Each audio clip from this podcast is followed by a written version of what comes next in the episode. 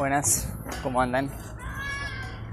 Acá andamos un poco desconectado del podcast. Estas últimas semanas escribiendo un poco más. Pero bueno, acá estamos de vuelta. Hoy estoy grabando mientras camino en una plaza, así que van a escuchar más ruidos de. más ruidos que lo normal. Pero bueno, es otra otra manera. Así que bueno, seguimos. Seguimos con el podcast. Y hoy la verdad es que vengo escuchando una canción que me hace pensar eh, bastante, que me emociona. Y no es una canción cristiana, es la canción que escribe, que lanzó hace poco tiempo René, el cantante de lo que era Calle 13. Bueno, el título de la canción es, de la canción es René justamente porque es su, su, su experiencia. Es lo que él siente, lo que él vive, o lo que él sintió, porque bueno, la escribió hace dos años. No soy un seguidor de él. Canciones muy famosas de Calle 13. Pero no, no es una persona para que yo siga. Es más, mi pensamiento hacia él no era positivo. Me que lo sea, pero bueno, es una canción que la verdad que les recomiendo que escuchen. En la canción él manifiesta que, que se siente solo, que está vacío por dentro, que tiene miedo, depresión, ansiedad, que extraña la sencillez de la niñez, su casa, su familia, salir, temprano a jugar y sentir un poco de lo que de lo que es la vida sin problemas. O con los problemas normales pero que, que se atraviesan y se olvidan. Esa sensación de, de que de chiquito puedes llevarte el mundo por delante y nada te preocupa. Y tus amigos son todo el día es soportar el colegio y salir a jugar disfrutar por eso la verdad es que es una canción muy, muy honesta. La verdad que la honestidad siempre emociona. Al menos en momentos en que la honestidad la honestidad trae dolor porque hay veces en que el ser honesto es sacar a luz secretos o cosas que están ocultas y uno se asombra y, y se duele, pero está también la honestidad que te emociona. Cuando una persona es honesta y deja ver cómo se siente realmente. Cuando se saca la máscara de la fama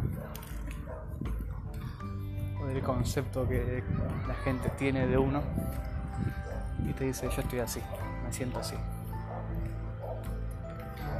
Hay una frase en la canción que dice, el concierto está lleno, pero yo estoy vacío. Manifiesta que muchas veces siente que ya no quiere estar acá. Dice, me siento solo aquí. Quiero llamar, dice un número de teléfono y ver quién me contesta. Dice que quiere llamar a, a la casa de sus padres. Pero la verdad que la frase que más rescato, aunque son todas realmente muy, muy, muy buenas porque salen de un corazón que está siendo sincero, que se está abriendo y exponiendo. Pero la verdad es que tener un concierto lleno, pero uno sentirse vacío, ¿no? Y hace un momento hablábamos con mi hermano Ale y yo le decía que me hacía pensar ¿no? en el momento en que le hablábamos que uno mismo cuando desea tener algo uno quiere un no sé, un auto querés comprar una casa o alquilar una casa que es la que sentís que si la tenés te vas a sentir pleno.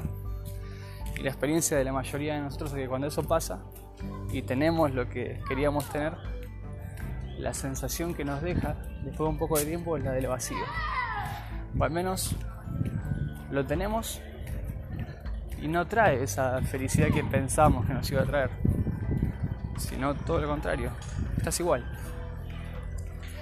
Y muchas veces defraudado, no solo igual. Y la mayoría de nosotros vivimos esa experiencia.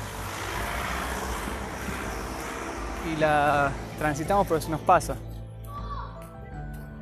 Pero la gente que es famosa, la gente que es reconocida en muchos países mundialmente, que tienen tanta, tanto dinero que les da la posibilidad de tener todo lo que ellos imaginan, todo lo que ellos quieren, lo pueden tener. Me imagino tener esa capacidad y siempre encontrarse con la experiencia del vacío debe ser algo terrible. Porque si yo siento esa experiencia con una cosita, dos cositas, que logro tener de las que quiero, tres, cuatro, las que sean, me imagino a las personas que logran tener todo lo que quieran. Y el vacío se hace gigante. El vacío se hace inmenso. Y entiendo que es lo que, que esto que René habla es lo que Salomón también comunica en, en el libro de Eclesiastés. Salomón nos dice que, que él lo tuvo todo, ¿no? Él tuvo, quizás no lo comprendemos bíblicamente, pero él tuvo todas las mujeres que él quería, tenía todo el dinero las riquezas que se podían tener, tenía todo el conocimiento que se podía tener, la sabiduría, pero su conclusión es todo es efímero, todo es vanidad. Y el, al final del libro de que Salomón, concluye diciendo que lo que realmente vale la pena es acordarnos de nuestro Creador, temerle, reverenciarle y obedecerlo. Porque eso es el todo del hombre. No es el todo del hombre las riquezas, el conocimiento, la sabiduría, las relaciones el trabajo, sino que el todo el hombre es Dios y nuestra respuesta a ese Dios. Esa es parte del mensaje de Salomón. Y otra parte del mensaje también tiene que ver con la sencillez, porque Salomón repite muchas veces que debemos disfrutar la vida, que debemos sentarnos a veces y comer, que debemos estar con nuestra familia, aquello que, aquello que Dios nos concede es para que lo disfrutemos. Pero también aclara que el disfrute viene de Dios, es un regalo que Él nos da. Entonces, aunque René en esta canción no habla sobre Dios, sí da un mensaje de lo que implica disfrutar la sencillez de la vida, porque él al final de la canción dice, quiero volver a casa, quiero despertarme y salir a jugar, quiero ir al cine en la semana, ver una película con mi mami, dice él. son ese tipo de cosas que la mayoría de nosotros las tenemos y no las valoramos. Y justamente en contraste a lo que René expresa, muchas veces seguimos deseando de alguna forma esa fama que él tiene y se da cuenta que, no lo llena, ese dinero y esas riquezas que él tiene y que tampoco alcanzan para satisfacer nuestro corazón, el reconocimiento, todo eso que a veces pensamos que nos va a hacer felices, René, así como Salomón nos dice, no es suficiente. Mientras más tenés, si nuestro corazón no está enfocado en Dios, menos tenés. Tener más es tener menos, cuando Dios no está en la ecuación. Y por el contrario, la Biblia también expresa que los pobres son aquellos que a veces más tienen. Jesús rara vez eh, está en compañía de ricos. Aunque tiene un encuentro con un joven y lo mira con amor, pero el joven a causa de, sus riquezas y a causa de, de tener a su Dios en las posesiones, decide darse vuelta y no seguir a Jesús. Prefiere a su Dios, al dinero. Jesús dice que es muy difícil que un rico pueda entrar en el reino de los cielos, pero también dice que los pobres en espíritu ya tienen el reino de los cielos, les pertenece. ¿Por qué será? Yo creo que son dos caminos distintos para llegar a Dios. El que no tiene nada y es humilde, extiende su mano para que Dios le dé, porque encuentra que en Él no hay nada. Hablando espiritualmente, extiende su alma a Dios para que Dios lo llene y le dé el perdón y la plenitud que solo Dios puede dar. Su pobreza lo lleva a Dios, porque es pobre, no tiene, tiene que pedir. Creo que de la misma forma, en un camino diferente, los que mucho tienen, tampoco tienen nada.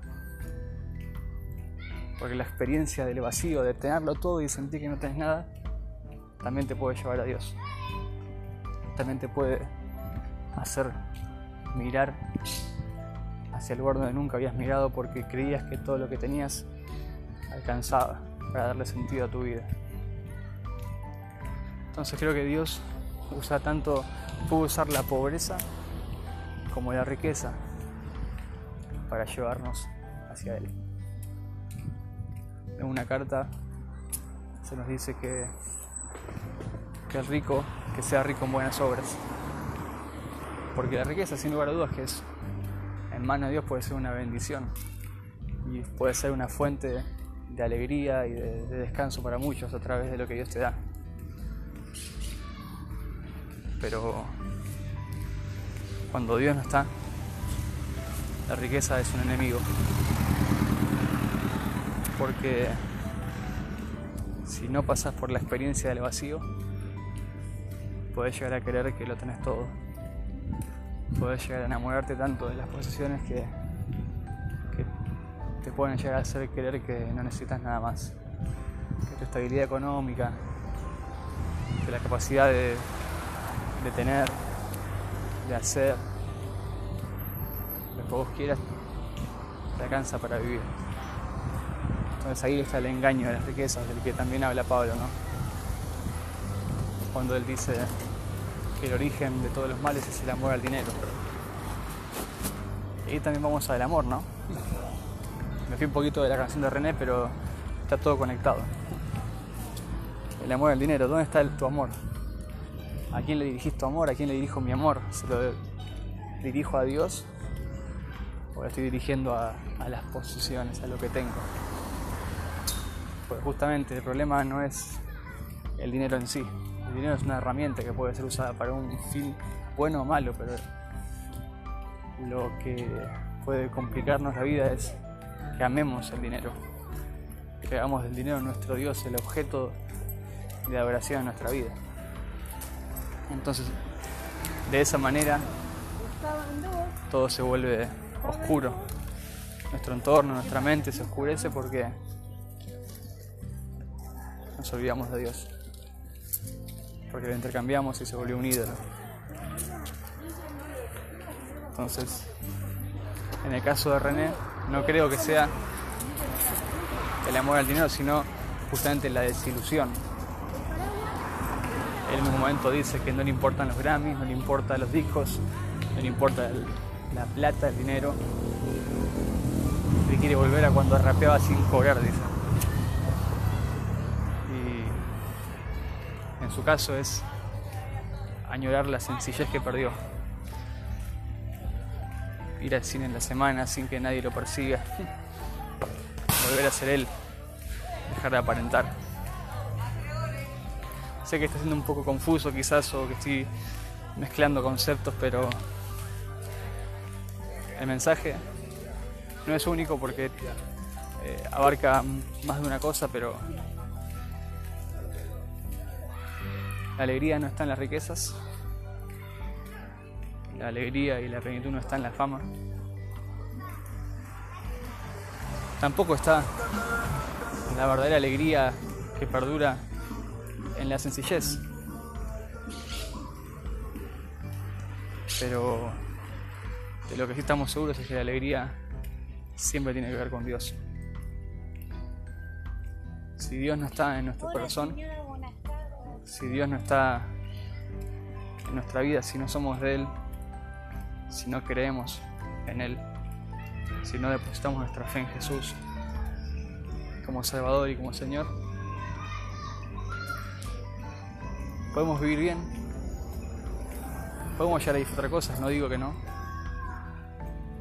pero seguro que, que todo te va a dejar un sabor de insatisfacción en la vida.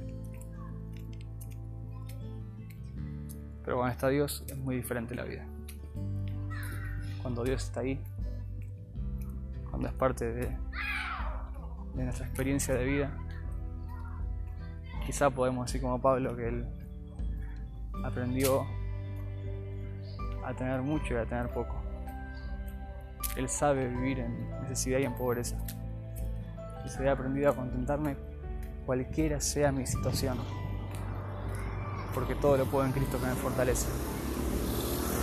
Cuando la presencia de Dios pasa a ser una parte vital de nuestra vida, aprendemos a vivir con Dios en cualquier situación que estemos. Podemos llegar a estar felices en la necesidad, a estar agradecidos en la pobreza también a disfrutar la riqueza. Ahí está la prueba de que la riqueza no es mala, la abundancia no es mala. Lo que es malo es cómo manejamos eso. Porque también es una realidad que la pobreza puede alejarnos de Dios.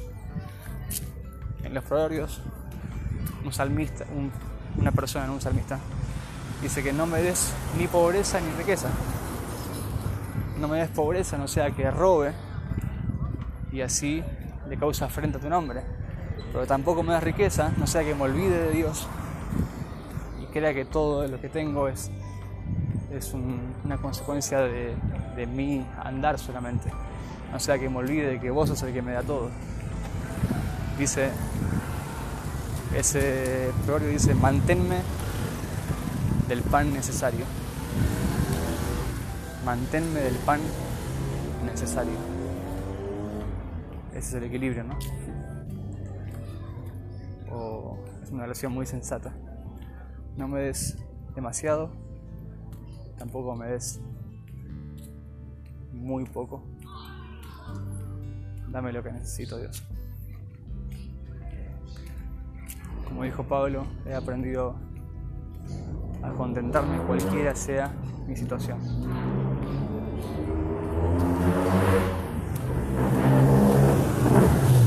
Estoy seguro que ellos serán capaz, capaces decir esto porque su preocupación más grande no estaba en, en tener, sino en vivir la vida a la manera de Dios. Su preocupación era Dios. Cuando Dios está en el centro, todo cambia. Cambia nuestra manera de ver la vida. De todas formas, lo que digo no lo digo con autoridad no con la autoridad con la que Pablo lo dijo, porque yo estoy repitiendo algo que él dijo. Yo hasta, hasta ahora nunca viví un momento de pobreza. Nunca pasé un día en el que mis papás no me dieran de comer o en el que yo no pudiera darles de comer a, mis hijos, a mi esposa. Sin lugar a que tuvimos días o años o meses mejores, peores, pero nunca nos faltó. Por eso es que no, no comparto esto desde la experiencia total, sino más que nada desde la enseñanza, desde, alguien que explica algo que quiere compartirlo. Pero así tomamos el ejemplo de Pablo. Tomamos el ejemplo de aquellos que realmente quizás familiares, amigos, conocidos que realmente pasaron por la pobreza, pasaron por situaciones que los dejó realmente en el suelo y rendidos. Tomamos el ejemplo de Jesús, que se despojó de todo por amor a Dios, que dejó su vida por amor a Dios, por amor a nosotros. Y ahí está ¿no? lo que importa, que es lo que realmente vale la pena. Dios y el prójimo. Quizás recién cuando decía que Dios tiene que ser el centro de la vida, es cierto, pero si Dios es el centro de nuestra vida, el prójimo también está muy cerca de, de Dios. El primer y el segundo mandamiento. El primer mandamiento es amar a Dios. El segundo que es semejante, ama a tu prójimo como a ti mismo. Entonces, para no olvidarme de la canción que me hizo pensar en todo esto, René, esta persona a la que no conozco, a la que creo que casi nadie conoce realmente, hizo algo muy valiente y que nos sacó lágrimas a más de uno. Fue honesto. Dijo la verdad. Y por eso ahora estoy hablando de él. Por eso muchos oran por él y le escriben cosas. Y quizás sea este vacío, esta depresión y esta angustia la que Dios utilice para, para llevarlo a él. Ojalá que lo haga. Ojalá que realmente Dios pueda llegar a su vida. Y pueda cambiar el alcohol es algo que él expresa que escribe mejor borracho que, que sin haber tomado alcohol. Ojalá que, que ese hijito al que él abraza al final del video, que lo hace soltar la botella, también lo haga. No solo suelte la botella, sino que agarra a su hijo, sino que también pueda agarrar a Dios, a Jesús. Y una cosa quizás un poco trillada, pero él, manifiesta en ese video que quizás lo que lo salva o lo que lo hace seguir viviendo y intentando de su hijo, Como que la salvación de su vida está en otro que lo motiva que es su hijo. Y espiritualmente es igual, la salvación de nuestra vida está en el Hijo, en el Hijo de Dios. De alguna forma René está diciendo, mi solución, mi puerta de salida a la depresión y a la vida vacía, no soy yo mismo, es alguien más. Su hijo le da la fuerza que él no tiene. Y para todos nosotros, para todo el mundo. La salvación no está dentro mío, ni dentro tuyo, ni de nadie. La salvación está en el Hijo. Cuando conocemos al Hijo de Dios, a Jesús, encontramos lo que quizás inconscientemente estuvimos buscando en el alcohol, en las drogas, en las relaciones, en la fama, en la ambición, en el dinero, en la moralidad, en la delincuencia. No sé si lo dije, pero en el alcohol. Quizá cuando ibas a pagar a una mujer para que te dé satisfacción, en verdad vos estás buscando a Dios. Quizá cuando te inyectabas una droga, lo que en verdad estabas buscando es a Dios. ¿No lo sabes? Pero está buscando algo que te llene. Y ese es Dios, es Jesús. Yo lo busco a veces, lo busco cuando paso demasiado tiempo mirando el mercado libre que me puedo comprar. Lo busco a veces cuando me desenfoco y miro mucho cuánta gente me pone likes o me reproduce en los podcasts yo soy parte de ese grupo que a veces piensa que, la fama y la, la capacidad de tener lo que uno quiere, la estabilidad económica te pueden llenar. Y René me dice, no, flaco, no está ahí. Roy Williams, cuando se quitó la vida, me dijo también, de alguna forma, no está acá, allí. Porque no nos cansamos de ver gente rica pero vacía, llena de reconocimiento pero sin saber quiénes son. Es una advertencia la que me da René y la que tanta gente en el mundo nos, nos deja. El mismo Jesús nos advierte. Porque Jesús, como decir que tenía todo, ¿no? Tenía todo, toda su alcance, la deidad. Él es Dios. Bajó y dejó todo, dándonos un mensaje contrario. Él renunció a todo para alcanzarnos a nosotros. Quizá podríamos preguntarnos, en vez de querer más, ¿a qué debería renunciar para llenar mi corazón de Dios? ¿A qué debería renunciar para alcanzar a otros? Jesús lo dijo así, el que quiere salvar su vida la perderá, pero el que la pierda a causa de mí la salvará. La paradoja de Jesús. Si querés salvarte,